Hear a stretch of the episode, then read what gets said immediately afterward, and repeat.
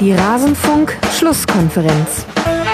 Stimmt es, dass Andi Möller mal äh, verliebt war in ihre Tochter? Habe ich gelesen hier im Buch. Ich hab's auch gelesen, also Ja. ich wusste das. Wusste ich nicht. Ich wusste, ich Wusste wusste. ich nicht. Alles zum letzten Bundesligaspieltag.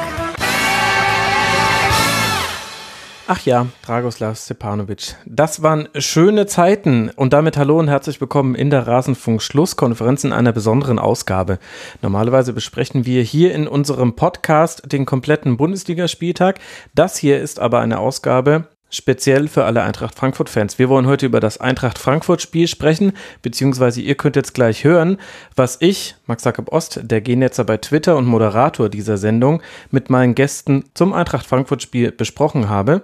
Und ich würde sagen, viel Spaß dabei. Wir hören uns danach nochmal. Wenn euch die ganze Folge interessiert, dann geht auf rasenfunk.de. Da findet ihr die Besprechung aller Spiele. Aber jetzt hören wir uns mal an, was wir zur Eintracht zu sagen hatten. Und los geht's. Und wenn wir damit schon über Nürnberg und Frankfurt sprechen, dann lasst uns doch auch gleich das Spiel mit in die Betrachtung einziehen, was wir hatten. Am Sonntagmittag in letzter Sekunde rutscht eine Flanke zu der Costa durch und Sebastian Haller trifft zum Ausgleich. Vorher hatte Adam Schellack mit seinem ersten Ballkontakt in der Bundesliga das 1 zu 0 geköpft. Konstantin, geht für dich das Unentschieden zwischen Nürnberg und Frankfurt in Ordnung?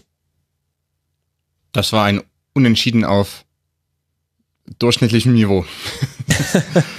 bei, bei, bei unterdurchschnittlichem Wetter, ähm, um das noch abzuschließen. Äh, ich glaube nämlich sogar, dass, dass das Wetter nicht unbedingt äh, helfend war für die Qualität des, der, der Partie, ähm, weil da hat, also ich weiß, ich war jetzt nicht im Stadion, aber ähm, so die Interpretation der, der TV-Bilder, die lassen darauf schließen, dass es da geregnet hat bis äh, ja bis zum bis zum Absaufen von von Kellern wahrscheinlich. Es war Ähm, zapfig, deshalb- ja. Ja, ja, ja. ja. Ähm, genau, also Frankfurt ähm, war so eine dieser Partien, äh, muss, musste man leider auch erwarten, dass es äh, hier und da zu solchen Spielen kommt, äh, wo sie dann nicht ganz so, äh, also wo die Mannschaft nicht ganz so überzeugend ist, ähm, im, also nicht so dominant auftritt. Ähm, auch, ich meine, ich, sie schaffen es, die, also Nürnberg verteidigt im 4-4-2, man hat selber eine Dreierkette hin, man schafft es relativ einfach im Spielaufbau, die, die zwei Spitzen von Nürnberg zu spielen.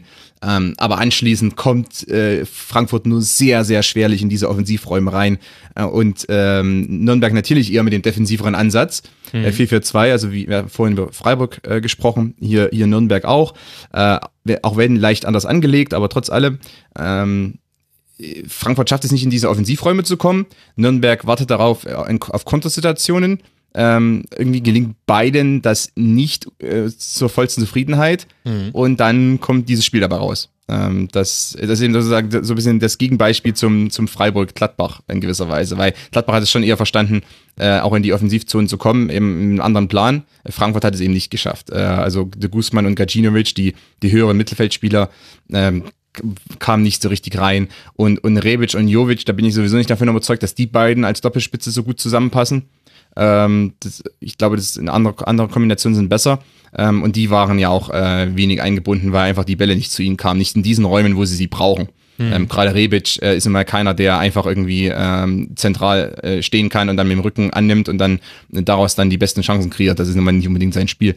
Äh, also ganz ohne Tempo funktioniert es da auch wenig genau, das ist dann so, so eine Partie gewesen. Ähm, das Tor von, von äh, Nürnberg, gut, das war eben nach einer Eck, nach einem Eckball hat man, ist an sich clever gemacht, weil man, äh, weil Nürnberg gewinnt den Ball zurück und spielt dann nicht direkt wieder die hohe Flanke in, in den Pulk rein, sondern ähm, schafft es eigentlich in, in dem Moment äh, auf Kubo äh, durch, der, dreht sich sehr gut, also im Zehnerraum auch. Also man steckt auf Kubo durch, der dreht sich äh, gut rein ähm, und dann kommt die Flanke äh, von äh, Misicjan auf, auf äh, Shellac und Genau. ähm, that's all she wrote. Ähm, also das hat, das hat sehr gut funktioniert, ähm, weil, also war immer clever in der Situation, clever ausgespielt.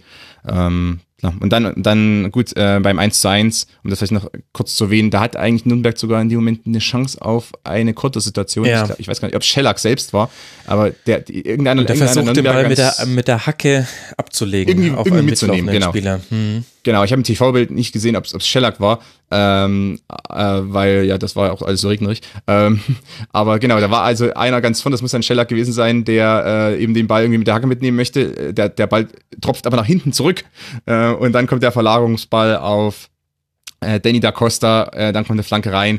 Ähm, ungut, weil die ganze Nürnberger Mannschaft war so ganz leicht im Vorwärtsgang, weil man sich wahrscheinlich erhofft hatte, dass man in den Konter kommt. Entlastungskonter in der 91. Minute kann auch dann in dem Moment das Spiel beenden, selbst wenn man nicht trifft, äh, weil man die, die Zeit runterspielt. Also da frisst, dann, frisst man schön viele Minuten oder Sekunden weg. Ähm, und dann geht's genau in die andere Richtung. Und äh, ja, Haller, genau, der, der eben eingewechselt wurde auch für, für Rebic, weil ich glaube, Hütter erkannt hat, dass vielleicht eventuell besser wäre, mit Haller äh, in ähm, einen physisch also nicht physisch stärkeren, äh, Rebic ist auch ein physischer Spieler, aber einen äh, Kopfballstärkeren Zielspieler einzuwechseln, ähm, um eventuell dann so ein bisschen auf die dreckigere Variante umzustellen. Wir äh, schlagen auch äh, höhere Bälle und auch Halbfeldflanken notfalls, äh, wenn eben sonst nichts funktioniert. Mhm. Das, glaube ich, war auch der Hintergedanke, aber das äh, war ja, glaube ich, auch Hütter hat erkannt, wir kommen hier über Flachpässe nicht so gut rein. War das vielleicht auch das, äh, Sebastian, was beim ersten FC Nürnberg defensiv nicht funktioniert hat? Also man hat ja umgestellt auf dieses 4-4-2. Vorher hatten wir in der Saison oft ein 4-1-4-1 oder ein 4-3-3 gesehen und diesmal war es deutlich zurückhaltender. Törlis Knöll dürfte von Anfang an ran. Sebastian Kerk seit Ewigkeiten mal wieder gespielt und das war ein abwerten, abwartendes System und man hat nur zwei Schüsse aufs eigene Tor zugelassen. Also im Grunde hat das gut funktioniert. Gegen Ende des Spiels ist es aber dem Club entglitten und da hatte ich den Eindruck, war einer der wesentlichen Faktoren, dass man es nicht geschafft hat, auf die Flankengeber Druck auszuüben. Also nicht nur beim 1 zu 1, sondern auch schon vorher hat ja Danny da Costa eigentlich immer Zeit genug gehabt, die Flanke zu schlagen und dann kommt die halt in den Strafraum, der dann auch zwei, drei, vierfach besetzt ist aus Frankfurter Sicht. Ja, stimme ich dir auf jeden Fall zu. Also Daniel Costa nicht nur bei einem 1 zu 1 war, dann hat dann doch relativ viel äh, Freiraum vor sich gehabt und, und konnte dann aller Seelen, Seelenruhe den Ball reinbringen.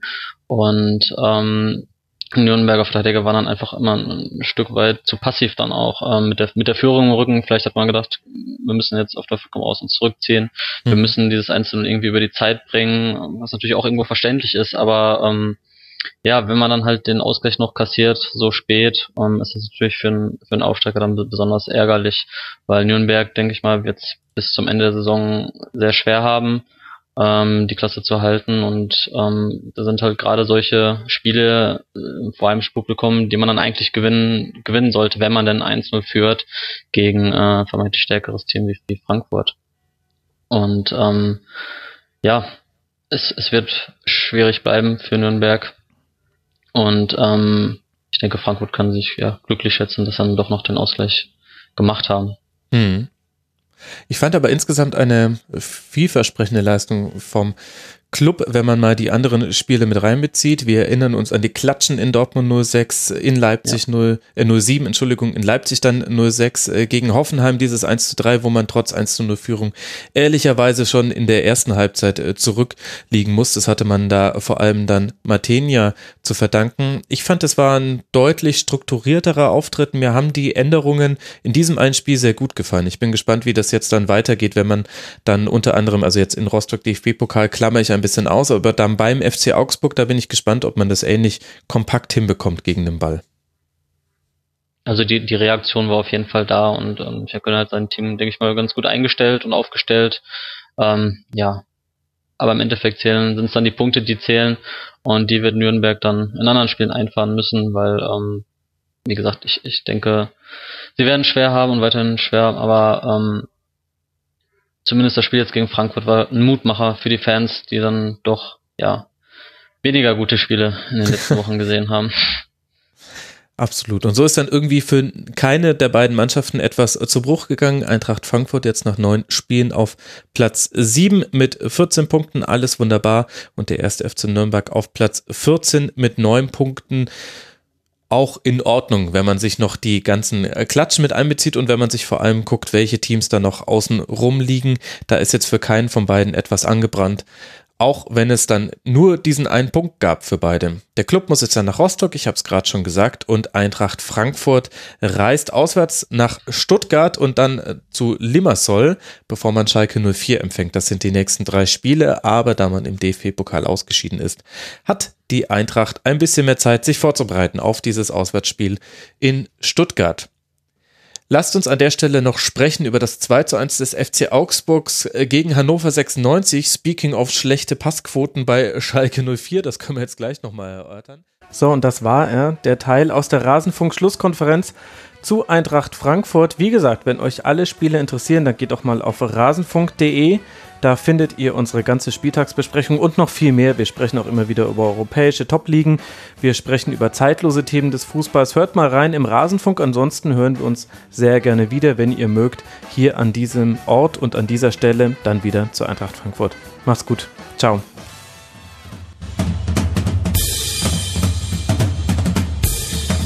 Das war die Rasenfunk-Schlusskonferenz. Zurück in die angeschlossenen Funkhäuser.